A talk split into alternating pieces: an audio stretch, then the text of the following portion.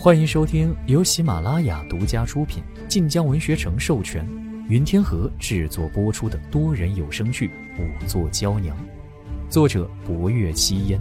欢迎订阅第七十六集。两位武僧互视一眼，退到两侧，手持僧棍而立。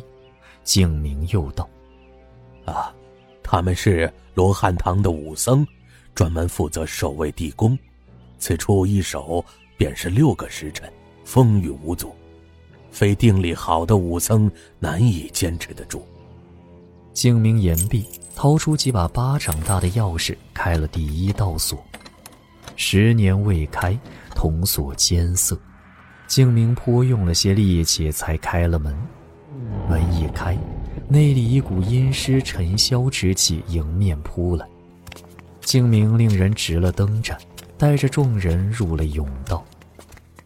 五道重门，只有进了最后一重，方才真的进了地宫。众人一路默然，等到了第五重宫门之前，皆屏息凝神。只听咔嗒一声，铜锁应声而开，厚重铜门开启。隐藏在神秘面纱之下的法门寺地宫映入了众人眼帘。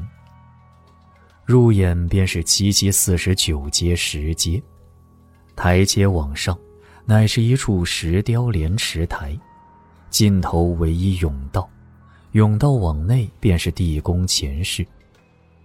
精明指了指前室方向，往前还有中室、后室，还有密龛。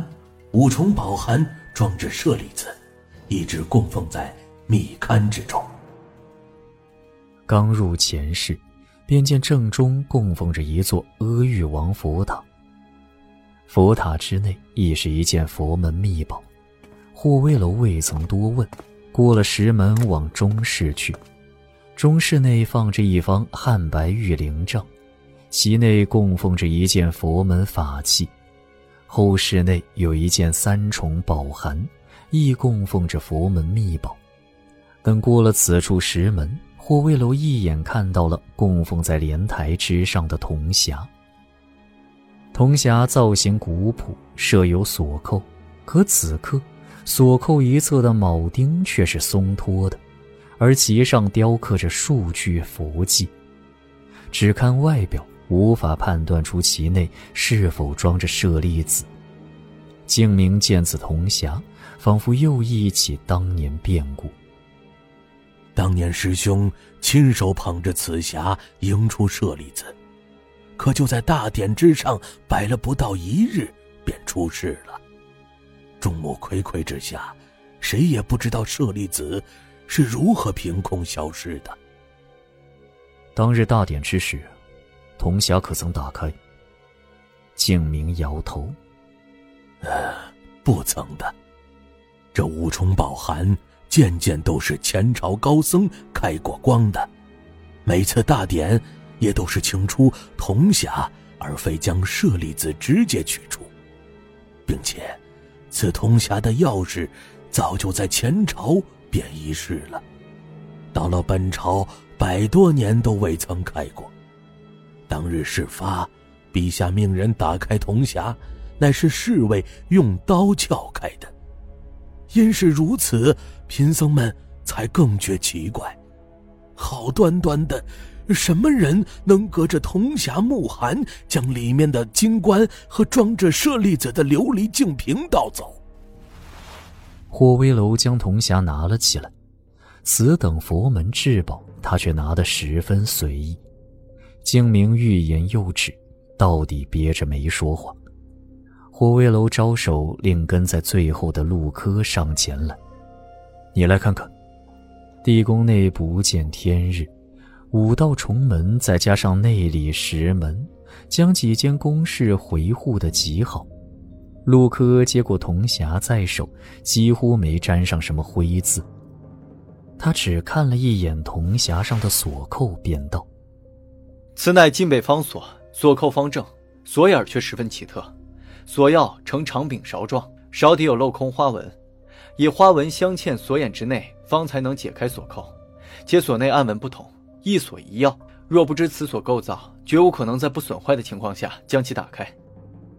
当日建和帝令打开铜匣，是令人将铜锁一侧铆钉撬开的。可此时铜匣之上只此一处损坏，那当日盗窃之人是如何打开铜匣的？霍威楼可不相信什么隔墙取物之术，他又将铜匣打开。只见其内檀香木函和银果皆在，此两重宝函亦十分精巧，却无死锁。霍威楼吩咐陆科将铜匣带出去。几处宫室皆是方寸之间，又隔着石门，可谓重重阻碍。霍威楼目光严厉地打量了各处一番，问道：“此铜匣构造？”外界可有人知晓？净明大师摇了摇头，应当不曾。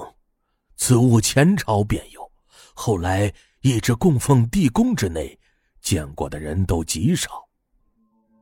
霍威楼沉眸未语，不若幽隔得远，也在打量铜匣。霍威楼便招了招手：“你来。”不若幽上前，陆柯今日不敢轻慢。忙将铜匣试之，不若幽看了看松脱的铆钉，又打开盒盖看了看，其内檀香木函和银果皆完好无损。此物只在十年之前打开过一次。净明大师颔首：“啊，正是如此。”侯爷，此处昏暗，出去方可细查。地宫本身并无线索，霍威楼也不耽误。带着一行人朝外走来，不若幽落后一步，离开暗室之时，不由看了一眼供奉铜匣的莲花底座。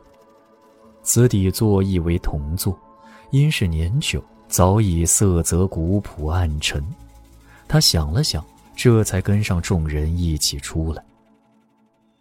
地宫内逼仄昏暗，走出那刻，众人齐齐呼出口气。一行人又回了停尸的院子。明归兰还在验骨，见众人来去的快，有些诧异。陆柯捧着铜匣放在长案之上，精明见之，道了一声阿弥陀佛，忙将自己的袈裟脱下来，请施主将此物放在袈裟之上。陆柯摸了摸鼻子，照着做了。见静明实在着紧此物，不若幽静了手，才上前验看。铜匣四壁光滑如剑，莫说开口，便连一丝划痕也无，足见多年来保存极好。除了铆钉松脱之外，锁扣之上亦无被破坏的痕迹。不若幽蹙眉：“民女曾听闻晋北方锁，乃是前朝晋州一位极有名的锁匠造出。”因内构复杂，工艺繁复，寻常人家极少用此锁。既是如此，开锁之法想来不会广为流传。霍威楼倒没想到薄若幽所知甚多。虽则如此，可盗走舍利子者，总不会真有隔空取物之术。铜匣之上亦无多余损坏痕迹，多半还是从锁入手。薄若幽应了，仔细检查起来。林怀在旁道：“可当日铜匣在众人眼皮底下，盗窃者如何开锁偷东西呢？”霍威楼唇角噙起一丝冷笑：“哼，定是有法子的。盗窃之人再如何会故弄玄虚，开锁这一关避免不了。且看看这匣子里是否留有证据。”见明归兰在验看那堆人骨，霍威楼问他：“可验出什么来了？”明归兰摇了摇头：“侯爷，此番我颇有些束手无策。不急。”这时，薄若幽这边窸窣作响，霍卫楼转身，便见薄若幽将自己贴身的血色手帕从袖中掏了出来。他在里面檀香木函的一角擦着什么，待将手帕拿出，便看到血色之上沾了一抹黑字，污渍是干的，一时看不出是什么。不若幽指尖拈了拈，像是灯油。给我看看。明归兰出声，不若幽忙将手帕递上。明归兰放在光下照了照，的确是枝状物，松枝或者酥油脂皆有可能。太久了，都干了。